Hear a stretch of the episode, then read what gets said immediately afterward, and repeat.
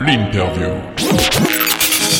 Aujourd'hui, j'ai le plaisir d'accueillir Philippe Marconnet que vous pouvez notamment entendre sur Radio Axe dans Lift You Up et d'autres projets dont on va parler justement au cours de cette émission.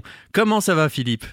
Eh bien écoute, ça va super bien Arnaud. Euh, ravi de t'avoir comme intervieweur. D'habitude, j'ai plus l'habitude d'être de l'autre côté du micro.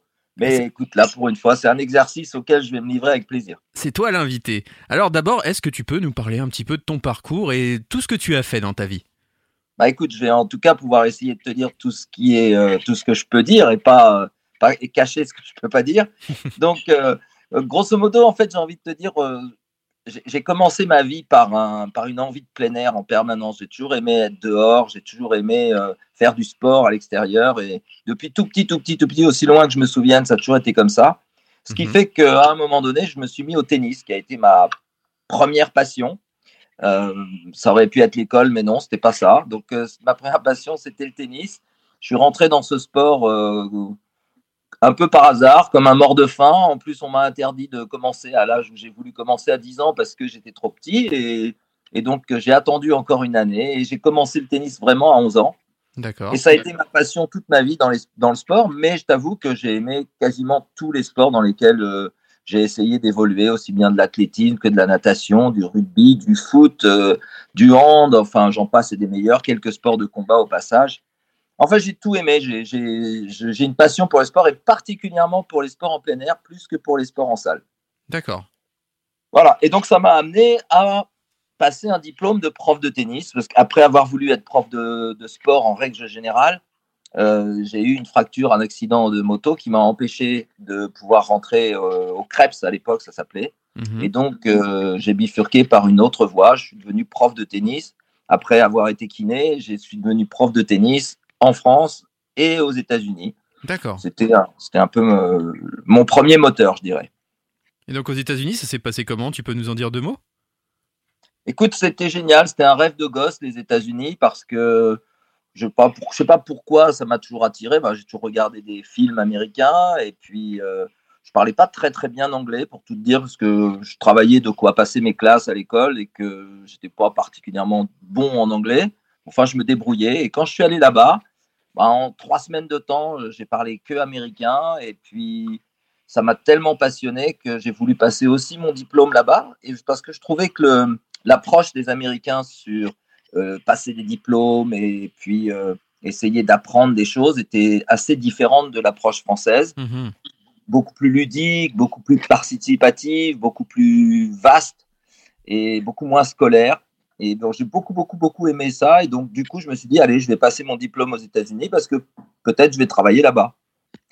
Et, puis, euh, mes potes me manquaient trop, le football me manquait trop, le tennis à Maison Lafitte me manquait trop, donc euh, je suis revenu sur mes terres natales, je dirais.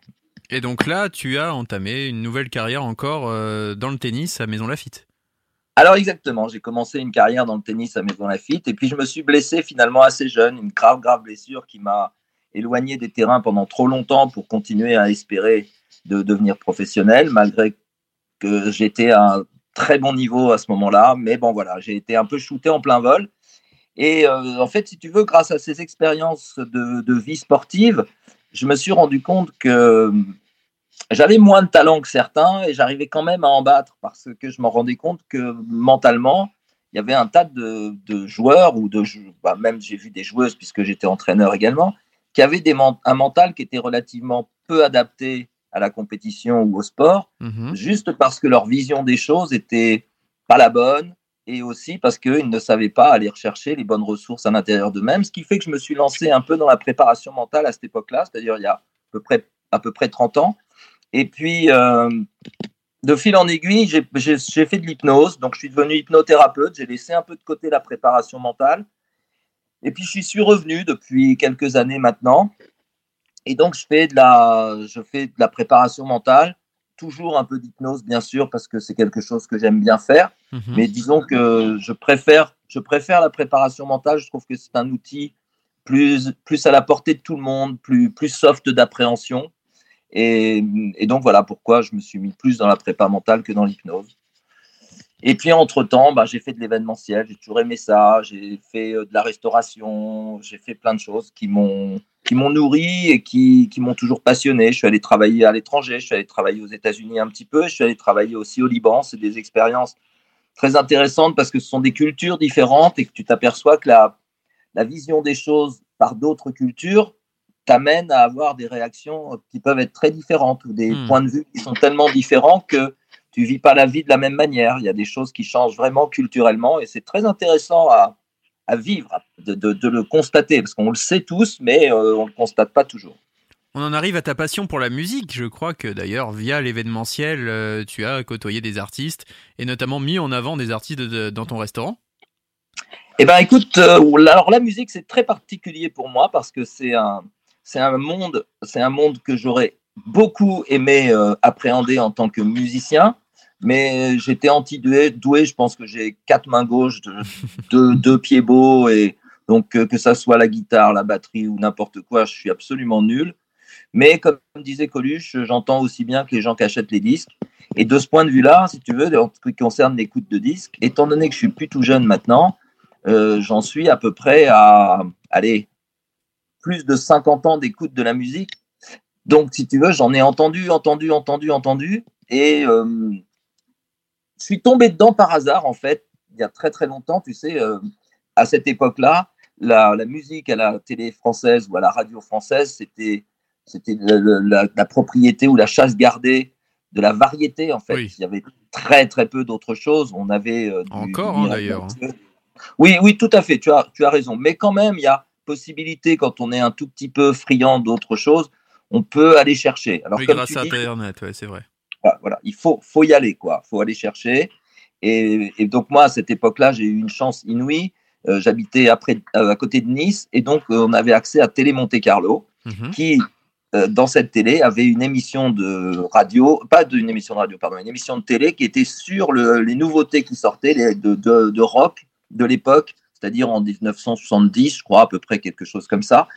Et j'ai eu la chance de découvrir le hard rock par une, par une chanson qui m'a mar- marqué à jamais et que pas grand monde connaît. Toi, peut-être parce que je sais que tu es un puits de science en musique, mais euh, ça s'appelle Humble Pie et le, le titre de la chanson s'appelle Four Day Creep. C'est en live. C'est un des lives les plus extraordinaires que j'ai connus de toute ma vie, malgré toutes ces années. Et je le recommande toujours vivement parce que c'est un live exceptionnel Mhm. alors que le groupe en studio est absolument moyen. Enfin, à, mon gentil sens, encore. à mon sens. Oui, je le, je le trouve très moyen pour, à tel point que j'ai écouté, bien sûr, mais je les ai jamais réécoutés de ma vie. Une seule fois, j'ai écouté. Par contre, le live, je peux l'écouter tous les jours, là. C'est pas, c'est pas un souci. Exceptionnel. Et puis après, bien entendu, je suis tombé sur Deep Purple in Rock, sur Smoke on the Water, après Led Zeppelin, bien sûr. Mais aussi les seconds couteaux de l'époque. le- La, la musique anglaise était d'une richesse absolument incroyable avec euh, Deep Purple, Black Sabbath, qui était, pour moi, c'était un monument absolu, mais aussi Slade, Uriah Heep, Mm. Queen, bien sûr. Enfin, les Anglais ont tout inventé en termes de hard rock.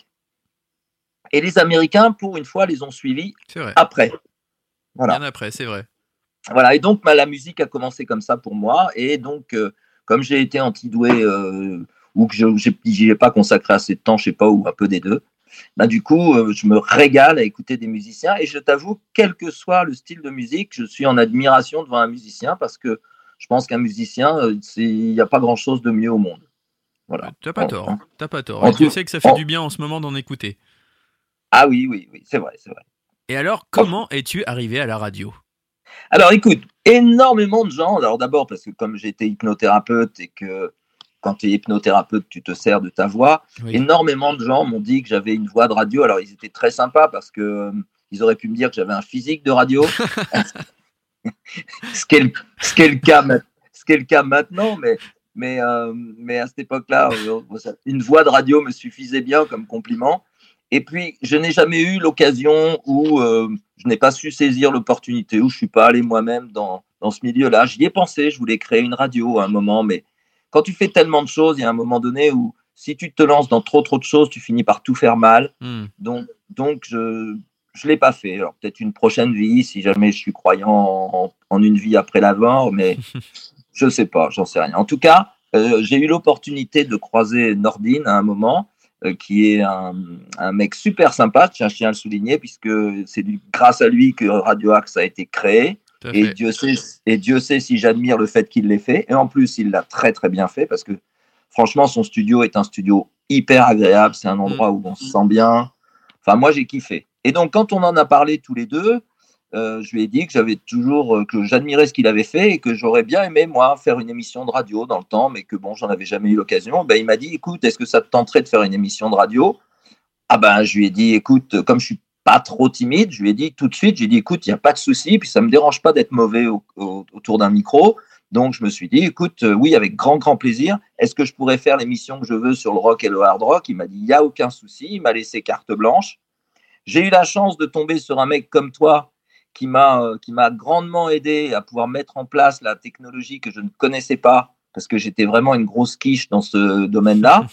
Je suis maintenant une mi-quiche, mais mais j'arrive à m'en sortir et j'arrive à faire les émissions. Donc c'est plutôt de ce point de vue-là, c'est plutôt cool. Et donc, la première émission que tu as créée, euh, je pense que c'est autour d'un groupe que tu aimes particulièrement. Ta toute première émission, c'est Lift You Up. Et on peut peut-être parler de Gotthard. Oh, ça m'ennuie de parler de Gotthard.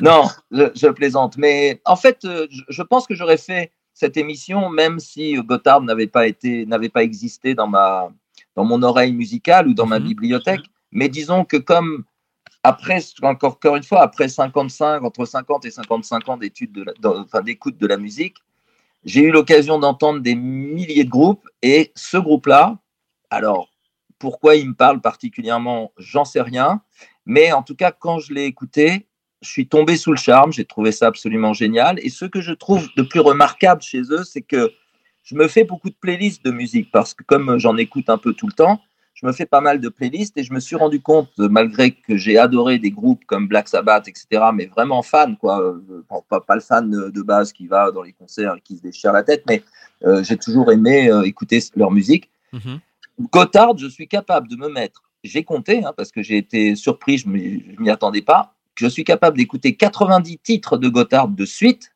sans me lasser une seule seconde, ce qui est très très rare. Il y a ah très peu de groupes avec lesquels tu peux faire ce genre de choses. Mais pourquoi? Parce que, un, le chanteur a une voix absolument exceptionnelle, enfin, avait une voix exceptionnelle, puisqu'il est hélas décédé. Et euh, d'ailleurs, ça m'a procuré énormément d'émotions auxquelles je ne m'attendais absolument pas quand euh, j'ai appris sa mort. Et puis, euh, beaucoup de mélodies très différentes. Il y a du hard rock, bien sûr, mais il y a du rock aussi, il y a du mid-tempo, il y a des influences un peu diverses et variées. Même oriental, c'est vrai, sur certains albums sur certains morceaux, ouais, tout à fait. Et puis, euh, même des, albums acoustiques qui sont absolument géniaux. Oui, alors moi je suis moins fan de l'acoustique pour tout avouer. D'accord. Euh, mais, mais, par contre, euh, même dans tous les morceaux électriques qu'ils ont fait, et puis j'ai eu la chance de les voir sur scène trois fois ou quatre fois déjà, et toujours un bon moment. Et dernière chose que j'apprécie énormément dans ce groupe, c'est que les mecs qui composent le groupe, pour moi, sont des gens qui ont l'air d'avoir une très belle âme. Tu vois, c'est pas sexe, drogue and rock and roll, euh, ce que ce que je ce que je renie pas d'ailleurs, mais en tout cas ces mecs-là ont l'air d'être des mecs bienveillants, sympathiques, humbles, efficaces. Enfin bref, euh, c'est un vrai bonheur. Tu as l'impression que tu te retrouves dans une espèce d'ambiance ou d'aura un peu régénératrice, tu vois, très très agréable. quand tu vas à un de leurs concerts, c'est cool, c'est cool. Voilà, c'est pas pas cool à cause de, des produits que tu prends. Hein. Non, non, mais il y a une bonne ambiance, bienveillante. Il y a des groupes comme ça, hein, dans lesquels on retrouve une ambiance bienveillante et d'autres où on sent la tension. Bah oui, parce qu'il y a des groupes qui sont plus dans la rébellion, l'expression de quelque chose de plus, de plus, de plus lourd ou de plus rebelle, etc. Et eux, bon, ça n'a pas l'air d'être le cas. Ils sont pas dans le peace and love, mais, mais bon, voilà, c'est plus, je dirais, l'humain, euh, l'aura qu'ils dégagent que le contenu de leur composition, bien que de toute manière, le contenu de leur composition est forcément le reflet de ce qu'ils sont un peu eux-mêmes. Bien sûr. Voilà. Revenons Et donc, ça a donné Lift Up. Et eh oui, justement, revenons à Lift You Up. Comment tu as fait évoluer le concept en deux saisons? C'est déjà la deuxième saison, là. Alors, oui, je ne suis pas très sûr d'évoluer. Voilà, je suis un mec assez. Euh, enfin, j'étais pas hyper fidèle dans, dans, mon style de vie quand j'étais plus jeune, mais euh, j'ai trouvé une certaine fidélité maintenant au fur et à mesure du temps, et, mhm. et, et je suis je suis pas sûr que j'ai évolué dans l'émission. Peut-être un tout petit peu, mais je suis pas sûr que ce soit une évolution positive. Mais en tout cas, je, je, je passe toujours. Le, le, but du jeu au départ pour moi était de brosser l'histoire du rock et du hard rock. Pas d'aller plus loin que ça parce que après c'est trop, mais le rock et le hard rock. Et depuis les années 67, 68 à peu près, enfin tous les, les, les tout prémices jusqu'à 2022. Et j'essaye dans mon émission de mettre euh, des décennies différentes même si je m'aperçois de temps en temps que je reviens un peu souvent en arrière dans les décennies que moi j'ai aimées, mais, mais j'essaye quand même vraiment farouchement d'y mettre un peu de nouveauté aussi. Et surtout, surtout, j'essaye de mettre deux chansons consécutives qui sont jamais les mêmes, c'est-à-dire avec des ambiances très différentes. Je pourrais mettre, par exemple, pour te donner une idée, un Black Sabbath et puis derrière un Super Tramp. Hmm. Ce qui fait que c'est quand même deux univers très différents et qui permettent de pas lasser ton oreille à euh, trop de violence ou trop de sirop. Est d'accord. Voilà. Donc j'essaye de varier tout ça. En plus, tu sais comme moi que dans le rock et le hard rock, il y a une grande variété de sonorités qui permet de mettre euh, du Rush, du, du, Pink Floyd, et puis de mettre du Black Sabbath, et puis du euh, Rammstein, par exemple. Donc, donc on peut vraiment s'amuser à, à, changer les sonorités que l'on propose à l'auditeur pour que l'auditeur ne se lasse pas et puis qu'il découvre un peu des, des, chansons différentes. Et un peu à l'instar de ce que tu fais toi dans Demon Show, j'essaye de, de faire profiter aux gens de chansons auxquelles ils n'ont accès nulle part ailleurs. Oui. En toute honnêteté, nos émissions, et c'est pas pour se lancer des fleurs, parce que si ça se trouve, les gens prennent ça comme quelque chose de négatif, mais euh, on ne propose pas les choses qui sont proposées ailleurs. Oui, on essaye aussi euh, de casser un peu les codes, de casser les barrières. Euh, en proposant des styles assez variés et comme tu dis, oui, des styles qu'on n'entend pas forcément ailleurs. Je pense que c'est important pour nos auditeurs parce qu'à la limite, oui, bah, s'ils veulent exemple, écouter des classiques, ils savent où aller. Hein. Exactement, surtout qu'ils les entendront pas beaucoup, ils vont en entendre un Déjà. et puis après ils vont, ils vont, retomber dans la variété. Mais tu vois, par exemple, ce soir, je mets une chanson dans mon, dans mon, dans mon émission, je mets une, une chanson de Queen. Mm -hmm. Mais je mets pas We Will Rock You, je mets pas Show Must Go On, je mets une non. chanson qui s'appelle Bicycle Race. Et, euh, et, et cette chanson, elle est super sympa et tu l'entends pas sur les radios. Non, très part. peu. Non, non, non. Il y a, a peut-être deux chansons de Queen qu'on peut écouter à la radio et encore très compliqué. Ouais, ouais, tout à fait. C'est important. Ben, voilà. Merci euh, Philippe Marconnet pour la première partie de cette interview. Vous retrouverez Philippe demain pour la suite dans le mag. Mais maintenant, on va s'écouter un titre qu'il a choisi. C'est Four Day Creep, c'est Humble Pie, c'est live à Fillmore East et c'est maintenant dans le mag sur Radio Axe.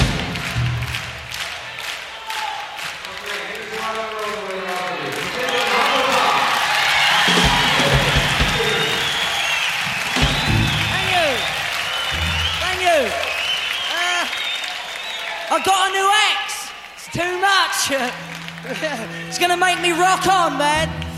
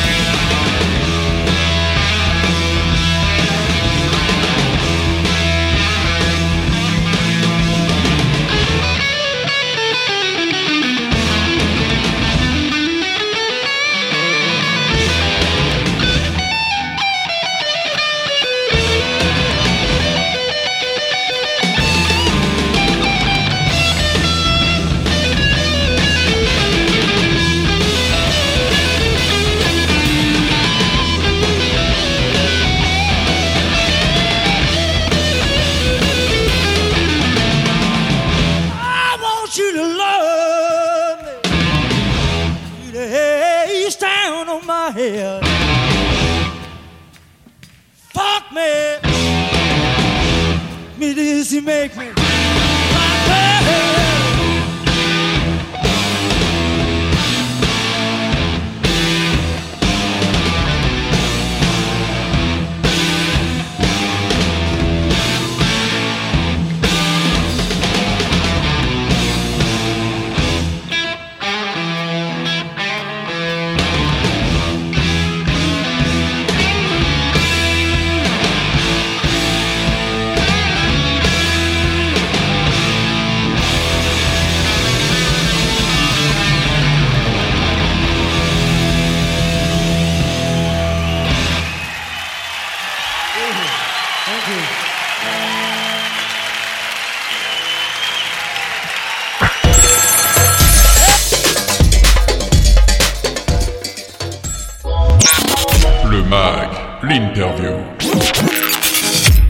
Et dernière partie de notre entretien avec Philippe Marconnet, animateur de Lift You Up tous les mardis à 21h sur Radio Axe, mais aussi de coups francs et de leçons de vie. Nous allons revenir sur son parcours, mais aussi parler de ses différents projets radiophoniques. C'est maintenant et c'est avec Philippe. Et on parle de Lift You Up. Est-ce qu'il y a des améliorations que tu aimerais euh, donner à cette euh, émission? Peut-être avoir des invités en particulier, accorder une place différente, je sais pas. T'as envie d'apporter quelque chose de plus? Alors, le truc, c'est que si tu veux, au fur et à mesure de l'émission, j'ai eu quelques invités. Alors, parfois musicaux, parfois euh, différents du monde musical, c'est-à-dire euh, ça Mhm. pouvait être des. J'ai eu le président de la Fédération française de foot, j'ai eu Dominique Grimaud, par exemple, euh, j'ai eu la, notre députée des Yvelines, Yael Braun-Pivet, Mhm. qui est une femme extraordinaire. D'ailleurs, tous les invités que j'ai eus, je les ai trouvés extraordinaires, vraiment sympas, une élocution simple et facile, euh, toujours assez facile d'abord aussi, très- c'est-à-dire assez humble mar- malgré leur position ou leurs euh, antécédents. Donc très agréable en tout cas à interviewer. Euh, aujourd'hui, ah non pas aujourd'hui, euh, la semaine prochaine, j'interviewe euh, Farid Bedjan, qui est le Mhm. batteur de Trust, comme tu le connais, et j'ai eu l'occasion de parler avec lui au téléphone. Pareil, un mec Très super sympa. abordable, hyper sympa. Et puis on a, on a plein de choses en commun. En plus, on a, on a parlé pendant une heure et demie, c'était génial. Et donc, et donc on va l'avoir bientôt dans les studios. D'ailleurs, c'est prévu. Et, et je te tiendrai au courant à ce propos parce que vraisemblablement, il va venir avec le bassiste, l'ancien bassiste de Trust et son chanteur. Oui, le groupe Face to Face. Voilà. Et ils vont faire un petit, euh, tu vois que tu connais tout, et ils vont faire un petit, un petit show sur place bien. là-bas. Ils vont, ils vont nous faire un petit morceau et, et mon rêve, ce serait qu'ils fassent un petit morceau d'antisocial et, et qu'on puisse le capter, le capter en live à la radio. Ce serait franchement un moment magique. Et puis un, un pur joyau qu'on pourrait transmettre à nos auditeurs, ce serait vraiment top top. Donc voilà. Et en ce qui concerne les invités, si tu veux, euh, comme maintenant, je me suis rendu compte que dans mon, ému- dans mon émission de radio qui ne dure qu'une heure, c'est un peu trop court si je fais trop de blabla. Oui. J'ai l'impression de ne pas pouvoir mettre suffisamment de morceaux.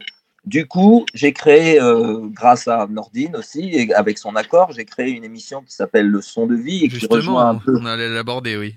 tu voulais l'aborder? Bah, du- voilà pourquoi un peu maintenant, si tu veux, la, le- la portion invitée, c'est une portion que je voudrais mettre en dehors de Lift You Up, parce que même si je prends un musicien, je suis, je me suis, je suis venu à la réflexion suivante, puisqu'on m'avait demandé de faire une émission sur le bien-être, euh, l'hypnose, le Mhm. développement personnel, etc. Et que, en toute honnêteté, je préfère faire ça soit sur des conférences, soit en tête-à-tête avec les gens, mais moi j'aime le présentiel.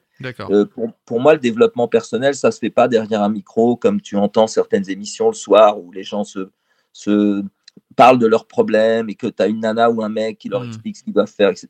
Je, mais je, je ne, je ne comprends même pas que ça existe.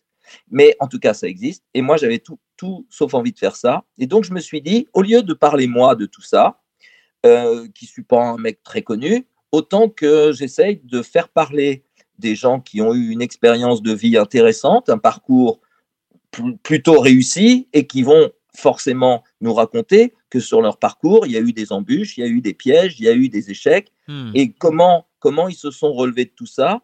Et que chacun y prenne sans qu'on leur dise ce qu'il faut prendre, que chacun y prenne ce qu'il a envie d'y prendre et, et quel que soit le milieu d'où vient la personne en question, c'est passionnant. Et d'ailleurs, à ce propos, euh, si, si je te donne deux minutes pour raconter une anecdote, euh, dans ma première émission, j'ai eu Edgar Gros-Piron, qui est un type Oui. extraordinaire, franchement, très sympa, passé une heure de bonheur avec ce mec-là. Et euh, ensuite, j'ai eu comme, euh, comme, comme interlocuteur, j'ai eu Jacques Miard, qui est le maire de Maison Lafitte, Mhm. alors qui peut être plus ou moins euh, euh, clivant, je dirais. Mais en tout cas, là aussi, j'ai été interviewé dans la mairie, j'ai passé un moment, j'ai passé une heure extraordinaire parce que ce, ce, ce monsieur est un, est un puits de savoir, il a une expérience incroyable, un parcours incroyable. Après, peu importe les qualités ou les défauts que chacun a bien envie de lui donner, en tout Mhm. cas, il est passionnant et il peut avoir donné, par, grâce à son parcours de vie, des tas d'idées très intéressantes à des tas de gens qui écoutaient. Mais ce qui avait de drôle, c'est que quand j'ai fait la publication de l'émission, je me suis fait massacrer par quatre ou cinq personnes sur les réseaux sociaux, comme quoi c'était une honte, un homme politique et machin. Et alors, ce que j'ai trouvé exceptionnel, c'est que des gens pouvaient critiquer une émission qu'ils n'avaient pas entendue.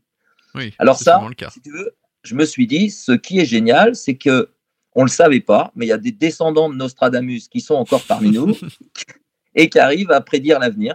C'est Et donc, souvent le cas. je- C'est quand même plus simple souvent de critiquer sans même avoir euh, écouté ou sans même avoir vu. Mais bien sûr, mais j'aurais presque aimé, j'aurais presque aimé que ces gens-là critiquent a posteriori. Bien sûr. Mais a priori, a priori, c'était tellement débile. Il y a même une qui m'a dit que je devrais avoir honte. Euh, bon, euh, j'ai certainement honte de certaines choses que j'ai pu faire dans ma vie, mais pas de ça en tout non, cas. pas d'avoir invité le Non, loin de là. Non, non, certainement pas. non. En parlant d'invités, est-ce que tu rêverais d'avoir un invité en particulier? Voilà, si demain il y a une baguette magique, on te dit cet invité, tu as le droit de le recevoir, ce serait qui? Alors, le seul problème, c'est que la baguette devrait être sacrément magique. Parce que j'ai, il y a deux invités que j'aimerais avoir. Mhm. Un, parce que j'aimerais le challenger gravement. Euh, c'est Dieu. Et le deuxième, euh, ce serait. Ouais, oui, si, si j'avais Dieu Ah oui, toi, avec tu moi. vises haut quand même, hein, là, c'est. Oui, bah, quitte à ce que la A baguette. priori, soit il est un peu pris en ce moment, mais on peut toujours lui envoyer un mail. Hein. Non, alors Arnaud, je vais te contredire, excuse-moi, mais moi je trouve qu'il n'est pas très pris. Parce que s'il était pris, euh, les choses se passeraient mieux que ça. Donc vrai. je pense qu'au lieu d'être pris, euh, ou alors s'il est pris, mais alors pas par ici. hein. voilà. Et donc, euh, donc lui, déjà parce que je lui reprocherais un certain nombre de choses en tant que chef d'entreprise ou en tant que créateur, je pense, je pense qu'il a sacrément merdé sur beaucoup de trucs. Et même, même si on nous fait croire que c'est de notre responsabilité, euh, je suis pas très sûr. La, la chaîne alimentaire, par exemple, ne dépend pas de nous, elle dépend de lui. hein. Il aurait pu nous faire une chaîne alimentaire où respirer de l'oxygène aurait suffi à notre bonheur. Mais il se trouve que non, donc on est obligé de se conduire en prédateur et c'est très très très moche. De mon point de vue, je trouve ça très moche. hein. Bon, bref, en tout cas, euh, je lui ferai pas que des louanges, ça c'est une certitude. Et le deuxième, alors là, avec qui euh, je serais en extase complète, ce serait si je pouvais inviter Steve Lee, qui était donc le fameux chanteur de Gotthard, pour de Mhm. multiples raisons. D'abord parce que c'était un batteur exceptionnel, donc un musicien exceptionnel, un chanteur exceptionnel parce qu'une voix qui lui a permis quand même de chanter avec Montserrat Caballé, chose qui n'est arrivée qu'à Freddie Mercury, donc c'est pour dire le niveau. Et puis en plus parce que ce type avait l'impression, euh, enfin donnait l'impression, il dégageait un charisme énorme et il donnait l'impression d'être une belle personne, un mec vraiment sympa. Moi je l'ai vu dans plein d'interviews. euh, Oui, C'est exceptionnel.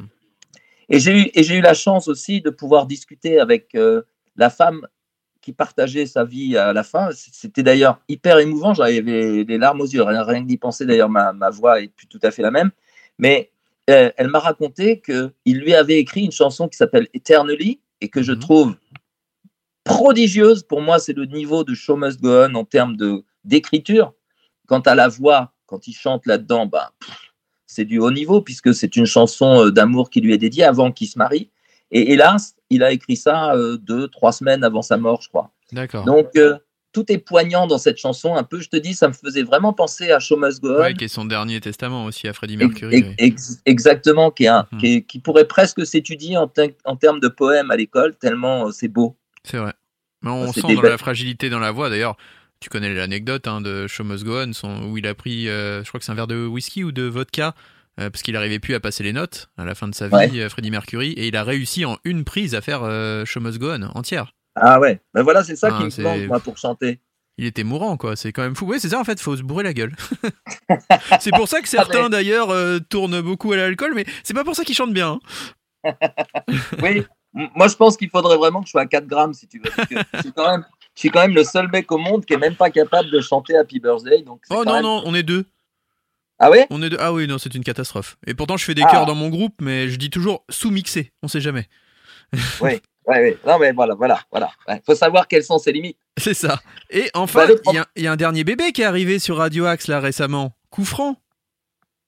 Ah oui, coup franc, c'est très drôle. Coup Ah, franc. ça faut que tu Alors, nous en parles parce que je trouve ça génial. Ouais, bon alors écoute, tu as, tu as écouté? Ah oui, très Bon, bien. eh ben, Pour une première, bravo. Ça t'a plu? Ah oui. Bon, écoute, en fait, en tout cas, j'ai reçu deux, trois petits messages assez sympas qui me disaient qu'ils étaient très contents d'entendre une émission comme ça euh, parce que c'est la première fois que des chroniqueurs s'engueulent pas sur des sujets et que, euh, en fait, en- le, le but du jeu pour moi était de créer une émission qui était de faire un rapport sur le sport de la part de gens qui sont fans de sport, mais de Mm. sport, pas, pas des supporters. Parce que supporters, euh, pour moi, j'ai l'impression que si tu veux, ça dégrade ton intégrité intellectuelle d'être supporter. Il n'y a plus aucune Euh, neutralité. Plus aucun Voilà, recul. comme- Voilà. Comme moi qui suis fan de Gotthard, si tu veux, je vais t'en parler avec une passion extraordinaire et je pense que je suis tellement fan qu'il se peut que j'ai une objectivité relativement modérée. Mais bon, j'en suis conscient, j'en suis conscient, ce qui est déjà pas si mal. Mais en tout cas, euh, donc l'émission était, était voulue pour être euh, un commentaire sportif et un avis sportif de gens pas nécessairement très éclairés, mais en tout cas pondérés dans leur manière de faire les choses et avec un échange de points de vue qui pouvait être différents sans qu'il n'y ait ni animosité ni agressivité. On a envie de parler de sport tranquillement, comme si on était dans un, pas dans un bar, mais dans un salon où on était autour d'un petit cocktail et qu'on parle de nos impressions de, sur ce qui s'est passé avec des Mhm. coups de gueule, des coups de cœur. Et quand je dis des coups de gueule, c'est c'est des coups de gueule très modérés et puis ce sont surtout pas des coups de gueule entre nous. Et puis, euh, et de suivre un peu comme ça l'actualité, d'avoir nos, nos avis, qui, ce qui valent, ce qui valent. Et puis, euh, mais en tout cas, en tout cas, ils sont sereins. Et j'essaye. Alors, je l'ai moins bien fait la semaine, enfin cette semaine, je l'ai un peu moins bien fait parce que comme il y avait, j'avais pas assez de chroniqueurs avec moi, été obligé de donner un peu plus mon avis pour que le débat soit plus ouvert, je dirais. Mhm. Et, mais sinon, a priori, quand on est plus nombreux que trois, euh, ben, je préfère mener les débats, réorienter les questions, donner un autre éclairage, ou enfin en tout cas proposer un autre éclairage pour que mes animateurs ou mes chroniqueurs soient plus euh, dans une réflexion différente. Mais je donne très peu mon avis parce que je pense que quand on anime, c'est pas la place. Donc, euh, donc voilà, c'est ça un peu le but du jeu. Je pense que l'émission va évoluer au fur et à mesure. C'est une émission, je t'avoue, beaucoup plus difficile que je le croyais. parce qu'on n'a pas beaucoup de temps pour réagir à l'actualité. Et puis aussi parce qu'on n'a pas toutes les connexions pour avoir du savoir, je dirais. Tu Oui. vois C'est plus, c'est plus de l'instinctif, de l'émotionnel, de, de- du ressenti, de- du, du commentaire de commentaire. Mais c'est aussi En ça plus- le sport. C'est aussi ce qui fait la beauté du sport. Qu'on peut tous Bah- commenter, qu'on peut tous revenir dessus à notre niveau, avec notre niveau de connaissance. Ça, je Voilà, trouve que c'est quelque chose qui est, qui est fondamental dans le sport. Mais en même temps, on- alors, comme, comme on disait avant, il y avait 60 millions de sélectionneurs. Euh, je- je- moi, personnellement, je ne fais pas partie de ces gens-là. C'est-à-dire que j'ai trop connu le sport en tant que, même en tant que sélectionneur, puisque j'ai Mhm. beaucoup encadré d'équipes. Et je sais pertinemment que quand tu fais une sélection en tant que sélectionneur, tu as accès à des informations Oui, que le grand public n'a pas, bien sûr. Exactement. Et qui sont des informations parfois très importantes. Oui. Par exemple, quand tu dis, ah bah tiens, mais pourquoi il fait pas jouer un tel ou un tel? Pourquoi il fait ci? Pourquoi il fait ça? C'est un connard. Il y a de machin. l'humain Voilà. aussi. Et, et- et bien sûr qu'il y a une gestion d'humain, et tu as tout à fait raison, il y a ça, mais il n'y a pas que ça. Il y a aussi euh, le fait que tu sais pas, mais peut-être que le mec, pendant deux jours, il a eu un rhume, il n'était pas trop bien. Bien sûr. Et puis, et maintenant, maintenant, le sportif de haut niveau, il est sur le fil de rasoir, c'est-à-dire que complémentarité, et puis il y a plein de choses. Un petit rhume, exactement, un petit rhume, une petite engueulade avec le mec avec qui machin, qui est pas forcément géré. Oui, ça Euh, peut des- tuer toute une équipe. Mm. Eh ben, tout à fait, tout à fait. Et, et donc, euh, on s'en aperçoit, par exemple, quand on regarde le match de euh, Real PSG, Ah bah, bien sûr. on s'aperçoit immédiatement que les mecs sont très copains tant que ça gagne, puis quand ça gagne pas, Tous euh, ça part un peu en sucette. Donc, on sent très bien qu'il n'y a pas de cohésion dans ce groupe, que c'est pas travaillé à l'entraînement. Et j'ai un pote à moi qui a été joueur de foot, euh, d'ailleurs, je le dis dans l'émission, qui, qui m'a sorti une phrase que j'ai trouvée très intéressante parce qu'elle est très réelle. Moi qui suis un homme de terrain aussi, je, je la partage à 200%. On joue à quoi que ce soit comme on s'entraîne. Et je pense que Hmm. même en musique, même en musique, c'est vrai. C'est assez vrai tout ça. Je suis d'accord avec toi. Et ça se sent Voilà. d'ailleurs avec le PSG. S'il y a une équipe Bah, qui exactement. reflète bien ce que tu viens de dire, c'est le PSG. Enfin, Voilà. tout le monde est au courant que leurs entraînements sont catastrophiques et ça se voit en match. hein. Ben, bien sûr. Et, quand, quand il parle d'entraînement, alors là, on pourrait presque, que, on pourrait presque, que, presque dire pardon, que les matchs de Ligue 1 sont des matchs d'entraînement pour eux parce qu'ils ont une telle supériorité Oui. talentueuse, en l'occurrence, qui, qui fait que chaque match, il devrait, s'il le jouait à fond. 5-0, 6-0. Oui, alors c'est même pas tant au score, alors parce que tu as raison, mais le foot Ah, c'est ce qu'on voyait quand même il y a quelques années avec eux. hein. Quand ils dominaient, on sentait qu'ils voulaient gagner, ils avaient la gagne. Mais il y avait des gens comme Zlatan qui les tiraient vers le haut, euh, qui certes étaient des personnages euh, assez particuliers, mais qui avaient cette, euh, cette générosité sur un terrain et qui refusaient de perdre, qui refusaient la défaite et qui étaient toujours dans le sérieux, dans le travail, ce qui a aussi permis au club d'a- d'arriver à ce niveau. Oui, oui, On d'ailleurs, un- on n'a plus cette exigence avec euh, ces joueurs. Enfin, bon, c'est un vaste débat hein, de parler du PSG actuellement, mais c'est vrai qu'on a plutôt maintenant des divas qui sont là euh, pour qu'on se mette à leur service et non pas au service de l'équipe. Tout à fait. Il y avait un mec comme Cavani aussi qui était un sacré bagarreur. Il y avait des besogneux malgré Ouais. leur niveau, Ouais, enfin, et il oui. en faut. D'a- D'ailleurs, tu, tu, tu dis un terme que, que j'ai entendu récemment de la part d'un musicien d'ailleurs, et, Oui. et, qui- et qui m'a dit quelque chose de très intéressant et qui est valable pour tout. Il me dit, tu peux avoir tout le talent que tu veux, mais tu peux te faire dépasser facilement par un besogneux. Bah, bien sûr. Et c'est vrai que quand tu as du talent et que tu n'en exprimes que la moitié, bah, il y a des tas de mecs qui sont besogneux qui vont te passer devant parce qu'avec la moitié du talent, euh, eux, ils font des trucs beaucoup plus forts que toi. Mais ça, tu vois, on pourra en parler, ça, même hors antenne si on peut.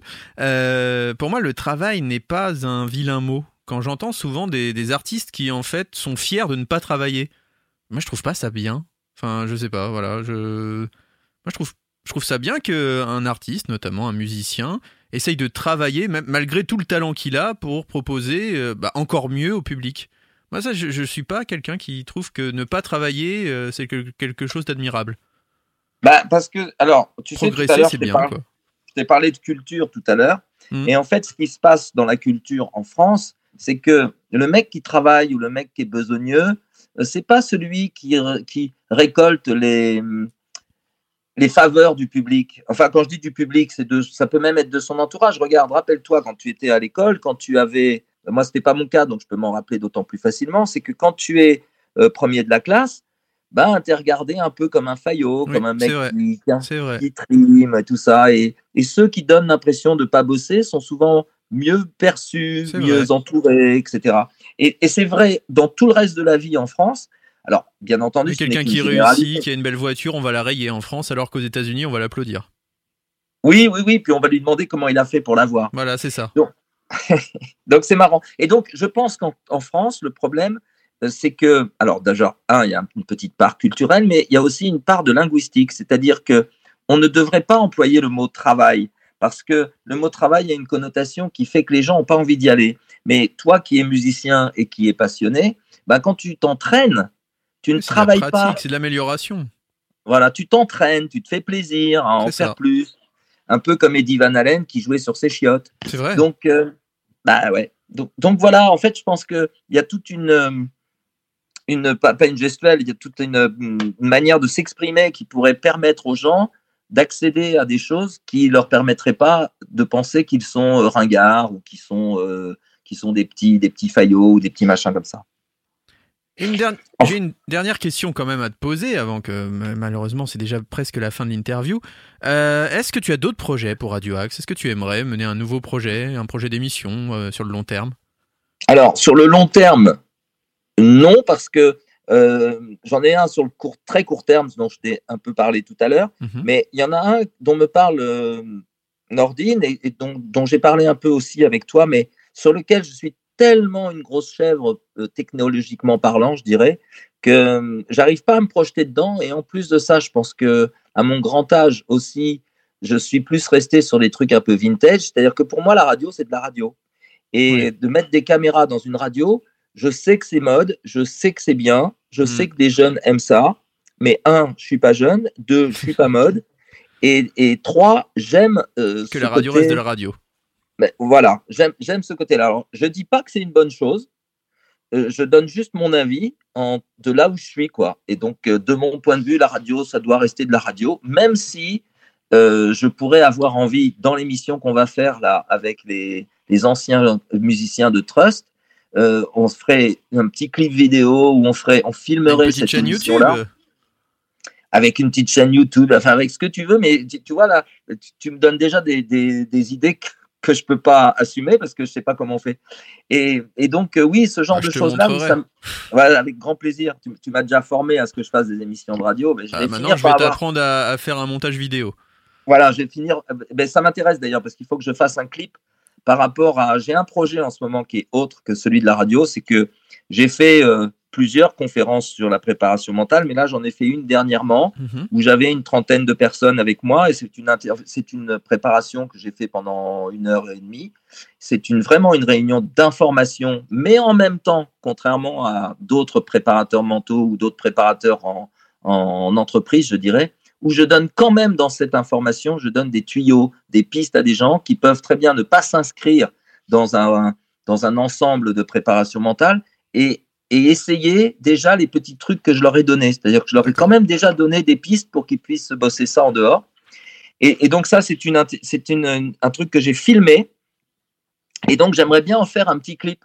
Parce que ce que je voudrais, ce serait pouvoir aller soit dans des entreprises, soit dans d'autres clubs de sport et de leur montrer cette petite euh, vidéo pour que ça puisse leur donner envie de se dire ah bah tiens on va le recevoir pour une conférence d'information gratuite on voit la gueule que ça a on voit les chemins par lesquels il veut prendre Mhm. parce que ma formation est maintenant très structurée en plus j'avais écrit un bouquin sur euh, le, le mental donc euh, si tu veux j'ai un support aussi Oui, j'allais euh, t'en parler justement de ton bouquin. Il faudra que tu nous en dises un mot quand même. Faire un petit Ah, peu de écoute, pub. J'en ai déjà un tout petit peu dit sur Radio Axe, mais bon, je peux t'en reparler vite fait parce Bien que ça sûr, vraiment. Ça, me passionne aussi et ça me passionne parce que c'est une relation d'aide et que il suffit souvent de pas grand chose pour que les gens puissent accéder à un peu plus de bien-être, voire un peu plus de bonheur. Et c'est très très simple. T'as pas besoin d'avoir des qualités euh, intellectuelles particulières, ni, ni de qualité physique, ni de coordination, ni de motricité. En plus de ça, t'as pas besoin de faire d'efforts. T'as pas besoin de no pain no gain. Enfin, euh, c'est en fait pour la préparation mentale, c'est euh, no pain, gros gain. Donc euh, c'est ça qui est sympa. La seule chose dont tu as besoin, ce sont des choses qui sont accessibles à tout le monde, c'est-à-dire un peu de concentration et d'attention, Mhm. un- une très belle ouverture d'esprit, c'est-à-dire être capable de laisser de côté temporairement ces casseroles, ces tout et, et toutes les conneries qui peuvent nous traverser l'esprit et qui sont des, des croyances très limitantes. Mhm. Et puis la, la, la, la- la troisième chose, c'est d'aimer se faire plaisir. Donc, euh, enfin, grosso modo, il faut trois ingrédients qui sont à la portée de tout le monde et, euh, et en plus aucune, au- au- aucune chose particulièrement difficile. Et par contre, ça va t'amener un peu plus de plaisir ou beaucoup de plaisir, un peu plus de résultats ou beaucoup de résultats, un peu plus de bien-être ou beaucoup de bien-être. Et cerise sur le gâteau, quand tu seras comme ça, bah, tu vas rayonner autour de toi, donc tu vas distribuer du bonheur euh, aux gens qui À tous les gens t'entourent. Donc. Donc, on peut pas faire beaucoup mieux. Donc, dans le livre que j'ai écrit, qui s'appelle Le mental sans calcul, qui n'est trouvable dans aucune, aucune bonne librairie, mais qui Oui, comment est fait-on trouvable. pour euh, te le commander? Alors il faut me joindre par Messenger ou par Facebook ou par téléphone pour ceux qui ont mon numéro de téléphone et je peux leur envoyer par la poste. Et il se trouve aussi dans, euh, dans un restaurant à Maison Lafitte dans lequel je travaille de temps en temps qui s'appelle Le Zébra. Mhm. On peut le trouver là. Et puis, on peut le trouver aussi dans les deux librairies de Maison Lafitte, à la Maison de la Presse et au, au Chemin du Livre. D'accord. Parce qu'en fait, si tu veux, je l'ai édité moi-même, que j'en ai fait euh, un certain nombre d'exemplaires et que je ne suis pas passé par les réseaux classiques, mais pour deux raisons. La première, c'est parce que je n'avais pas l'intention de devenir un écrivain. Et la deuxième raison aussi, c'est parce que euh, j'ai pas les connexions, encore une fois, je ne suis pas très moderne de ce point de vue-là. Je sais qu'il faudrait que je passe par Amazon, par des trucs Oui. comme ça. Et puis, j'ai jamais le temps. D'accord. Bon, je le prendrai peut-être à un moment ou à un autre, surtout si j'ai quelqu'un qui me tient la main pendant cinq minutes, parce que en fait, moi, j'ai besoin de voir comment fon- fonctionnent les choses pour pouvoir les faire après moi-même. Je comprends. Mon canal d'apprentissage étant très sensitif, euh, un peu visuel, très sensitif, j'ai besoin de faire les choses en même temps qu'on me les explique, et auquel cas je comprends. Je te comprends. Je suis un peu comme toi. Voilà. Et d'ailleurs, j'en parle dans mon bouquin, c'est très important de bien connaître son canal préférentiel d'apprentissage. Une fois qu'on sait ça, on apprend beaucoup mieux et beaucoup plus euh, volontiers. Bah, merci beaucoup Philippe pour cet entretien. Est-ce que tu peux nous rappeler quand on peut t'écouter sur Radio Axe, notamment le mardi soir, ça on sait avec Lift You Up à 21h Alors, je vais avoir du mal à te répondre pour les autres parce que je ne sais pas exactement quels sont les créneaux dans lesquels euh, Nordine a, a positionné les, les, deux émissions en question parce qu'on devait les. Comme elles, étant, elles sont un peu nouvelles, je ne sais pas. Peut-être le mardi soir à 22h derrière Lift You Up, il y a l'émission de sport Coup Franc. D'accord. Et, et, quant à l'émission qui s'appelle Le son de vie, elles ont été, dis, elles ont été euh, dimanche soir, je crois. diffusées deux fois le dimanche soir. Une fois, la première fois à 21h, la deuxième fois à 22h, parce qu'on a eu des petits problèmes de programmation. Mm -hmm. Et puis la prochaine fois, d'ailleurs, ce sera très intéressant aussi, je pense, parce que je vais avoir la chance d'avoir un médaillé olympique, oh. euh, médaillé d'or d'ailleurs, euh, de badminton. Et, et c'est bientôt d'ailleurs, donc j'en reparlerai sur, euh, sur les différents réseaux. Et ça va être, à mon avis, passionnant parce que je ne sais pas si tu as regardé un tout petit peu, enfin, je vais faire très court. Si tu as regardé un tout petit peu les Jeux Olympiques, là, euh, paralympiques, c'était super émouvant. C'était une vraie leçon de vie d'écouter ces ouais. mecs-là. C'était juste improbable. Franchement, c'était génial. Mais même s'il y a des choses que je ne comprends pas toujours parce que c'est difficile, la compréhension du handicap est très difficile Bien quand sûr. tu ne l'as pas vécu toi-même. Donc, c'est très difficile. Mais par contre, tu vois l'enthousiasme de ces mecs-là, tu vois euh, euh, leur capacité de résilience, tu vois euh, leur discours Courage, positif. Oui. ah, c'est énorme, c'est très, c'est passionnant. C'est des, des, beaux athlètes en plus, enfin vraiment, et des belles personnes très souvent. Et donc voilà, donc la prochaine émission sera pour quelqu'un comme ça. D'accord, très bien. Bah merci beaucoup Philippe, merci pour cet entretien. Puis on te souhaite eh bah, le meilleur hein, à venir sur l'antenne de Radio Axe notamment. bah écoute, on essaye, on s'y attelle en tout cas. Et puis on va se quitter en musique, tu sais quoi? Je te propose un Gotthard, ça te va? Ah, lequel t'as choisi? J'ai choisi Mysteria. Ah oui, je le connais très très bien forcément. Eh ben, Excellent choix. On va se quitter avec choix. Mysteria, merci beaucoup Philippe et à très vite. Ok, salut Arnaud, Sa à bientôt. Salut. Bah, super Philippe.